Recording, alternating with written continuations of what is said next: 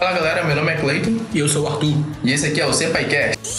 Bom, gente, esse daqui é o nosso episódio piloto e nós iremos falar a respeito de Kengan Ashura. Além de ser um anime excepcional, com uma animação e uma dublagem excelente, ele também é um mangá extremamente detalhado, com uma arte incrível. E se for de minha. Se vocês tiverem alguma confiança em mim agora, vão lá, porque vai valer a pena. Mano, o anime de Kengashura, ele é uma adaptação do mangá de Kengashura, escrito por Yabako Sondrovski e ilustrado por Duramon. A premissa do anime é bastante simples. Ela trata de disputa de grandes corporações por poder. Isso se dá através das lutas ou melhor, partidas Kenga. Porém, o surgimento das partidas Kengan vem desde os primórdios do Japão feudal. Sua origem é desde o período Sengoku. Surgiu como forma de equilíbrio entre os comerciantes. Assim, os guerreiros eram chamados para resolver o impasse entre eles. Muitas empresas ganharam lugares de destaque no alto ramo de empresas e seus status através do, das partidas Kengan. Assim, se tornaram no ápice da elite do mundo empresarial. No meio dessas empresas gigantes, onde seus líderes são verdadeiros tubarões, no meio administrativo, para que as coisas não saiam da esfera profissional, existe um presidente da associação Kenga, que é o Katahara Mitsudo, que a gente já vai falar dele. Agora eu vou falar um pouco sobre a partida Kenga. Ela teve início no 1715, no período Edo, que era mesmo sendo uma época pacífica, sempre havia conflitos sangrentos entre os comerciantes, e o que eles desejavam, acima de tudo, era ser um vereador da corte imperial. E para isso eles usavam de todos os artifícios, como traições, assassinatos, conspirações. Teve um ponto que a violência se expandiu tão profundamente que os comerciantes não conseguiram mais controlá-la. Foi aí que, na época, o sétimo shogun, que é o Letsugo Tokugawa, convocou todos os comerciantes para uma sala e deu uma ordem para eles, que se eles quiserem resolver uma luta, deveriam fazer um confronto limpo. Foi aí que os comerciantes tiveram a ideia de montar uma associação, na qual se realizava um jogo. Sempre que havia conflito entre eles, com uma regra bem simples, uma batalha individual sem armas. Também tem uma maneira, uma outra maneira, na verdade, de se entrar no torneio Kenga, é torneio Kenga não, se entrar na associação Kenga, que são os desafios Kenga. São partidas não oficiais com árbitros da associação Kenga que com esse objetivo é ganhar uma filiação. Tu dá uma, paga uma taxa de 100 mil ienes, que é 100 mil ienes, que na verdade tu paga uma taxa, e entra no torneio. Gente, agora a gente vai dar uma, aqui uma falada a respeito do torneio de aniquilação total. Bom, o torneio de aniquilação total, ele é uma aposta extremamente arriscada do cara que vai estar tá propondo. É assim como acontece no anime, que é o presidente Nogi, ele, ah, depois da luta do Oma com o Sekibawashi, que ele propõe o torneio de aniquilação total para assim ele conseguir tomar o cargo da presidência do presidente Katahara. Porém, a aposta arriscada que eu quero dizer aí é que se o cara não conseguir vencer o torneio, ele perde praticamente tudo. Ele perde a sua empresa, ele vai à falência e fica na miséria, porque é uma fortuna gigantesca para te entrar. E fora que você que está propondo o tá propondo o torneio, então você tem que fazer de tudo para vencer. Porém, para as outras pessoas que estão envolvidas dentro dele, é uma aposta bem legal, porque primeiro é um jeito muito fácil deles ocorrer de eles conseguirem é, fechar grandes negócios. É uma maneira muito grande deles ter visibilidade, a empresa deles ter uma visibilidade maior e assim é, seus lucros aumentarem mais e os seus lutadores conseguirem uma fama um pouco maior dentro do, da associação Kengan e assim a empresa vai crescendo de acordo com isso. Porém, gente, dentro do torneio de aniquilação total ocorrem pior lado do ser humano, porque tem ameaças, tem é, apadrinhamentos, é, propostas e, e a partir daí que a gente começa a notar que o torneio de aniquilação total ele não é só um torneio comum ele é um torneio enorme e que quando se mete, quando se trata de dinheiro meu filho e em casos trilionários é, eu acho que é trilionários porque é muita grana Milionário. Cara, é um torneio de vida ou morte dele, como o Katahara fala. é, é pessoal como eu estava falando né? Como é um evento gigantesco, tem que ter um pouco de jogo de cintura dos organizadores e tem que ter um jogo de cintura maior ainda das pessoas que estão participando, dos líderes, dos líderes é, nome, empresariais. Isso é um caso das empresas. E a, a, partir daí a gente começa a enxergar o que eles são, cara, mesmo bom miserável mesmo, porque ocorrem ameaças para fazer supostos lutadores a participarem do torneio contra sua vontade e também a gente vê assassinatos para roubar o lugar de outros participantes. Táticas e estratégias são bastante utilizadas. E outro fato bastante interessante a respeito disso é que a personalidade dos coadjuvantes são muito contagiantes e isso engrandece a obra. Faz com que a gente pegue e se apaixone pelo, pelo, pelo anime, tá ligado? Cara, isso aí é muito bom, porque tanto nos episódios como muito mostrado no anime, a gente vê os presidentes mundiais que o caso aponta, é, tem os grandes líderes mundiais aqui e tudo mais. Não é só um, não é só mais um anime de luta clichê, de que tem só uma historinha básica e enchendo porrada, não, tem toda uma história por trás de tudo. É, justamente, cara, como, como o Cleiton falou, né? O, o, o torneio em si, ele é bem diferente de outros torneios que a gente costuma ver em animes, porque ele é um torneio gigante, ele engloba todos os personagens que estão ali, eles desenvolvem, eles desenvolvem os personagens, a gente vê o seu lado humano, a gente vê as táticas de lutas que são lutas reais e reais e que existem, e assim faz com que faz com que as lutas sejam mais cativantes e a, sejam cada luta seja uma diferente da outra, tá ligado? Então ajuda bastante, ajuda bastante nisso. Sim, tanto é que até os personagens que é, fora os protagonistas, que é o Homem e o Kazu, todos são contagiantes, tipo o Cosmo Mai, que é o Rei dos Estranguladores, também o Ada Duda, o Nihito, o Josuke Bayashi, tem outros muitos. Pra mim, pra mim, como o Cleto falou, né, ele falou do, do Imai Cosmo e Rei dos Estranguladores, muito fortes. Eu acho bem interessante a outro personagem também que vai que são inclusos no caso do Akoya, do Akoya Sechu, do Agito Kano, porque cara, aquele cara, o Agito Kano, o Gaoyan, Praia Uri, não, velho, não, é mano, doido. são personagens mesmo que não tem como a gente pegar e deixar de lado, porque é ó, muito, muito mesmo refinado, são O cara estilo dele, ó, por exemplo, do Cosmo Mai Jiu-Jitsu, ele tá vendo assim, cara, é, ele aplicando um triângulo ali, que é a Cara, técnica dele zona, a gente Gente. ficou muito bom. Eu sou um cara que eu curto muito arte marcial. Eu nunca vi nem em filme da gente aqui do Brasil aplicar o jiu-jitsu tão bem quanto a gente vê no, no anime de, de Kengashura. Viva o Brasília Jiu-Jitsu. você é doido, é foda, meu irmão. Cara, e também se a gente fosse falar do estilo do Raya, do Raya que eu, eu gosto muito. Quando ele tá lutando com aquele padre lá, que é o Mukishi Robson. Sim, sim. O estilo do Raya, ele domina todas as técnicas, tudo que é técnica ele consegue dominar, mas ele prefere na brutalidade. Bom, outro fato interessante que tu tá falando aí a respeito dessa partida entre o Ryan e o, Chico Robson é, é o fato que a gente, quando tá assistindo de princípio, a gente torce pelo Mokishi, porque ninguém gosta do Ryan de princípio, a gente gosta do jeito dele agressivo e meio, sei lá, meio voraz de, de, de trabalhar. E o fato da luta deles dois ali, a gente é, tem, a luta sempre tá parelha, nunca sabe quem que vai ganhar. Tem hora que o Mokishi tá vencendo e tem hora que o próprio Ryan começa a vencer, o Mokishi começa a vencer de novo. E isso dá um grande ímpeto pra gente começar a acreditar que é uma luta real.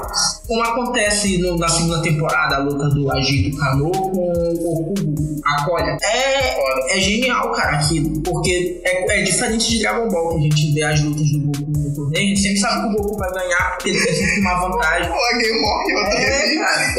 Entendeu? É algo bem real mesmo. É como se a gente tivesse visto um evento de MMA real. Porque a gente, apesar de saber que aquele cara tá invicto, não sei quantos anos, ele tem uma chance, ele é humano, ele pode errar e perder. E é isso que engrandece pra caralho o Kengashura. Cara, fico lembrando que quando o Ais colocou o Lito não foi eu tô falando. Eu tava torcendo por aí, vai, espanca todo mundo aí, espanca o homem logo. Mano, na moral, mano, na moral, eu nunca, desde quando eu comecei a assistir o Kengashura, eu nunca apostei no Nihito. O Nihito é muito fraco, mano.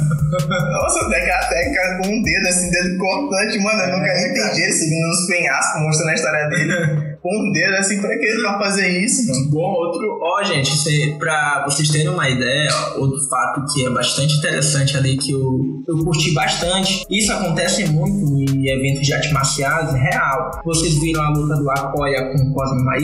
Ela, ela acontece bem. Ela acontece. Ô, minto, a luta do Akoya com o Haru Kono que ela acontece ainda na primeira temporada. A gente vê que o Akoya, ele começa a, meio que prever os ataques do, do Haru. Porém, não é ele. Isso daí acontece muito de é pessoas que são pagas, tá ligado? Pra observar o estilo do cara e assim conseguirem armar estratégia pro outro, pro outro pegar e conseguir se sobressair. A gente vê muito isso no futebol, a gente pega um time do adversário, os caras estudam todos os jogadores, todas as suas a, técnicas que eles utilizaram, e a partir daí eles montam, eles montam uma estratégia que dá certo. Isso acontece muito de boxe, cara. E eu gostei deles, ter, deles terem pego e posto isso daí de uma forma grandiosa e que deu a entender que, apesar da, da mina não entender porra nenhuma de artes marciais, conseguir é, se sobressair, porque ela não entende. Ela só tem, ela tem uma, é, como é que diz? É um relógio biológico, tá ligado? relógio biológico, pô. É, Mas isso aí, ó, isso aí eu não comprei, não. Ele tá roubando. Ele tá não, roubando, não. O, o que, diz, tá... o que diz a regra de Kengashura, né? O lutador X1 ali, sem armas, nada, ele tá com fone ali, tá roubando, ele já tá prevendo os ataques. Mano. E fora que esse cara aqui, ele é um safado, o Akioa. Acho ele muito safado, porque ele ia atacar a garganta do Haru, que ia ser no finalzinho da luta. Bom, gente, a questão aí é como ele tá dizendo. Eu compro bastante, porque se é, ela, ele, ela estivesse roubando dele. pra ele, ele ia matar o Haru, assim como ele ia matar o Colo, tá ligado? Porque o estilo dele é o assassino. O estilo dele, porque a gente falar que ele guarda da prisão, cara, na hora que ele começou a falar isso, puta que pariu, que ator, o ator não, o escritor dele é genial. Justamente, cara, olha, outro fato que ele engloba bem legal dentro da dentro do, dos eventos lá do Kengashura é que cada personagem tem uma falha psicológica gigantesca, os caras são tudo quebrados. Aquele cara lá tem um senso de justiça que aquilo ali é coisa de psicopata. A justiça absoluta, a gente vê muito isso em, algum, em, algum, em alguns é, HQs de, de anime. De, é, cara, é totalmente. É, Death Note é mangá, mas tipo, é totalmente. Não, é mangá, mas tu fala justiça, foi lá que vem, que quebra a cabeça da galera, pô, e tira um, a gente vê que a gente vê que tira um pouco da humanidade, mas a gente vê muito isso em é, serial killer. E a mesma coisa do Setsuna Kiriyukuma, é um bagulho de obsessão louco, cara, louco. Vocês veem isso? Eu acho que o Setsuna é gay, né? Na minha opinião. Eu acho que ele é gay. É uma hora que ele faz o bonequinho do homem e fica lá se esfregando com ele na cama. Só rapaz, ele é muito gay, cara. Eu vou dar um spoiler pra vocês, porque, cara, ele, ele, a, o objetivo de vida dele é o homem. Só, só vou dizer isso pra não dizer mais. tá ligado? Ele se prostituiu, só pô, mata ele, é um bagulho muito louco, mano. Não aparece isso no.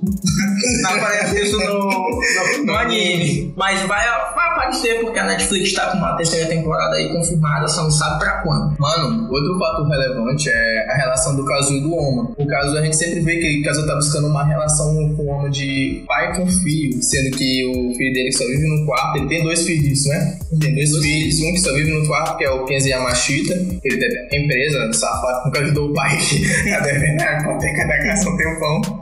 Mas tá. É, umas coisas que me tocam muito do Kazu é quando ele fala pro Oma, tem uma, antes do Oma fazer a primeira luta dele, ele fala, por favor, abandone a luta se você sentir que corre perigo. Meu dinheiro vale menos pra mim do que sua vida. Aí a gente vê que a relação dele já tá numa uma coisa enraizada de pai e filho, só que o Oma continua negando a relação dele. É porque no princípio ali, a, do princípio do torneio Kengan fica meio implícito. Porém, quando, quando o torneio vai avançando, começa a ficar mais escancarado a relação entre eles dois, porque o Oma completa a relação de filho que o Kenzo deixou a partir do momento que ele começou a ascender é, em termos psicológicos dele, em termos fortes, em termos é, empreendedor dele. Aí, a partir do, do momento que o Kenzo faltou e o outro filho, do caso, eu não me recordo o nome agora, começa a faltar também, ele fica com aquele vazio, tá ligado? E o Oma, a partir do momento que ele viu, o Oma despertou os instintos mais primitivos dele, tá ligado? Porque o cara, ao primeiro encontro deles ali, a gente vê que é um bagulho muito louco. Então, a partir dali, quando eles começam a ter uma. Começa a ter uma, relação. relação maior. Tanto é que no primeiro encontro, no encontro deles é uma coisa bem cômica, porque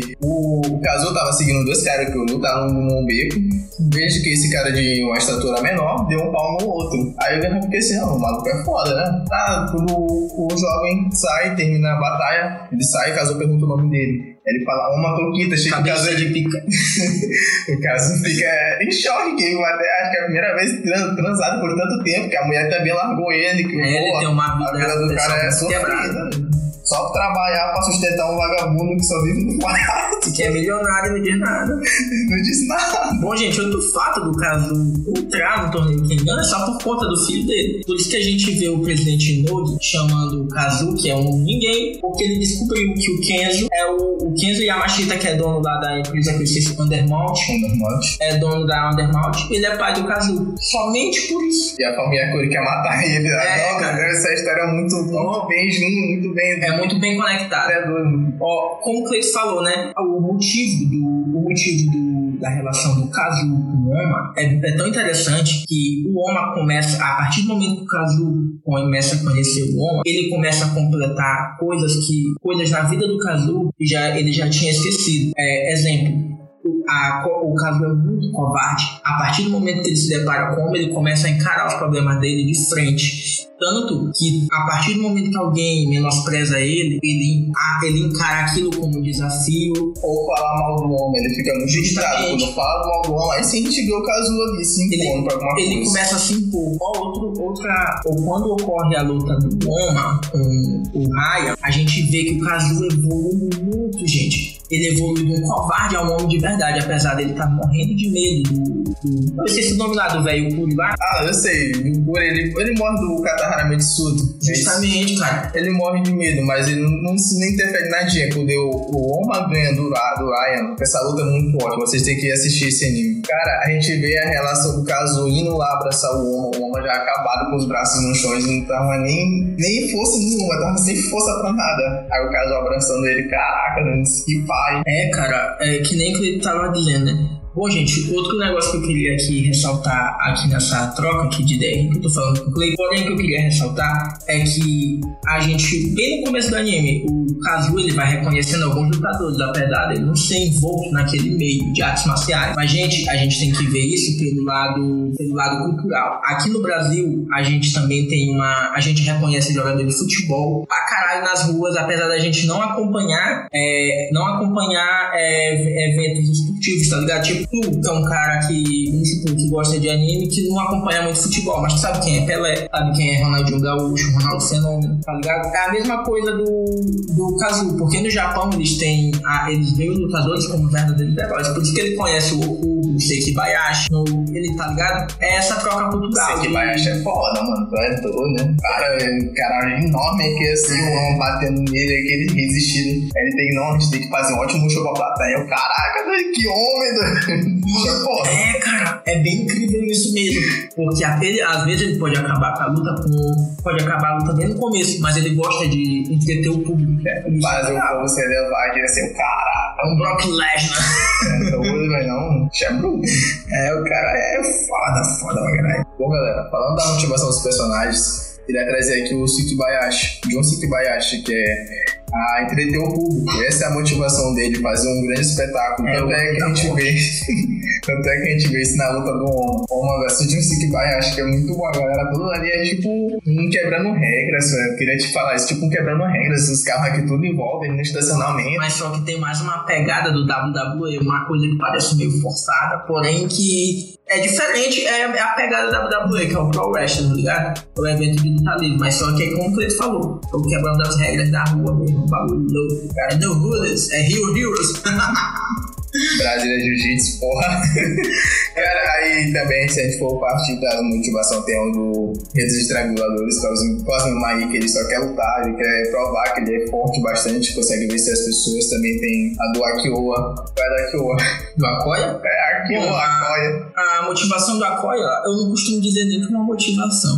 Ele entrou basicamente naquele, naquele torneio pra se testar e ele, não é nem, pra falar a verdade, não é nem se testar. Ele entrou ali pra, porque ele tem na cabeça dele que a menina ganhando pra presidente, ele ia conseguir é, implementar a justiça absoluta no mundo. Isso é, é um bagulho muito louco. Um sociopata da sociedade. É igual a motivação do Setsuna, do Kiryu. A motivação dele é o Uma matar ele. É, ele não deixa claro ali.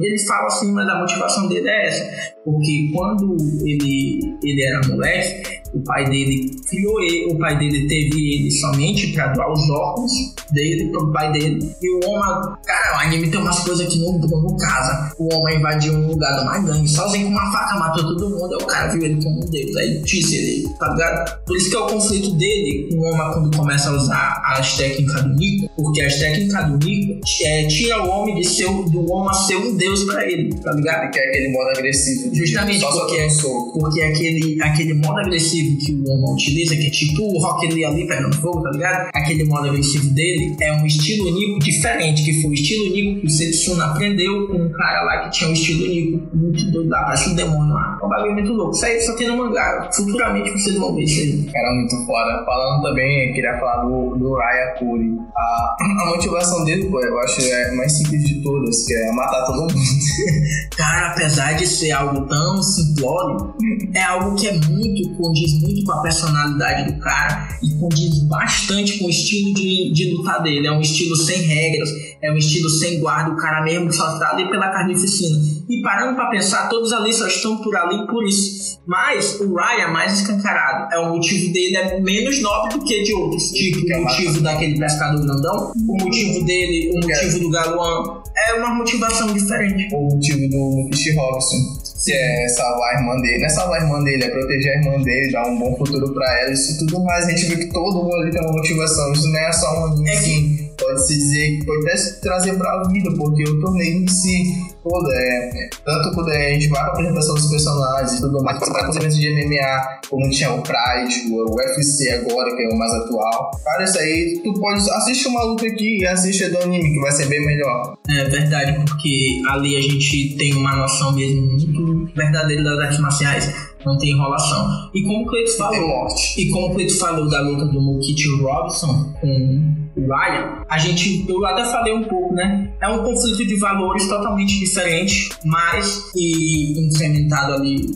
no liquidificador da, do Ken Ashura se torna algo brilhante, massa pra caralho. Bom, galera, esse aqui foi o nosso episódio piloto. Nos siga nas redes sociais, o link vai estar aqui na descrição. E também deixe o feedback pra gente saber se vocês vão estar gostando do conteúdo. Valeu!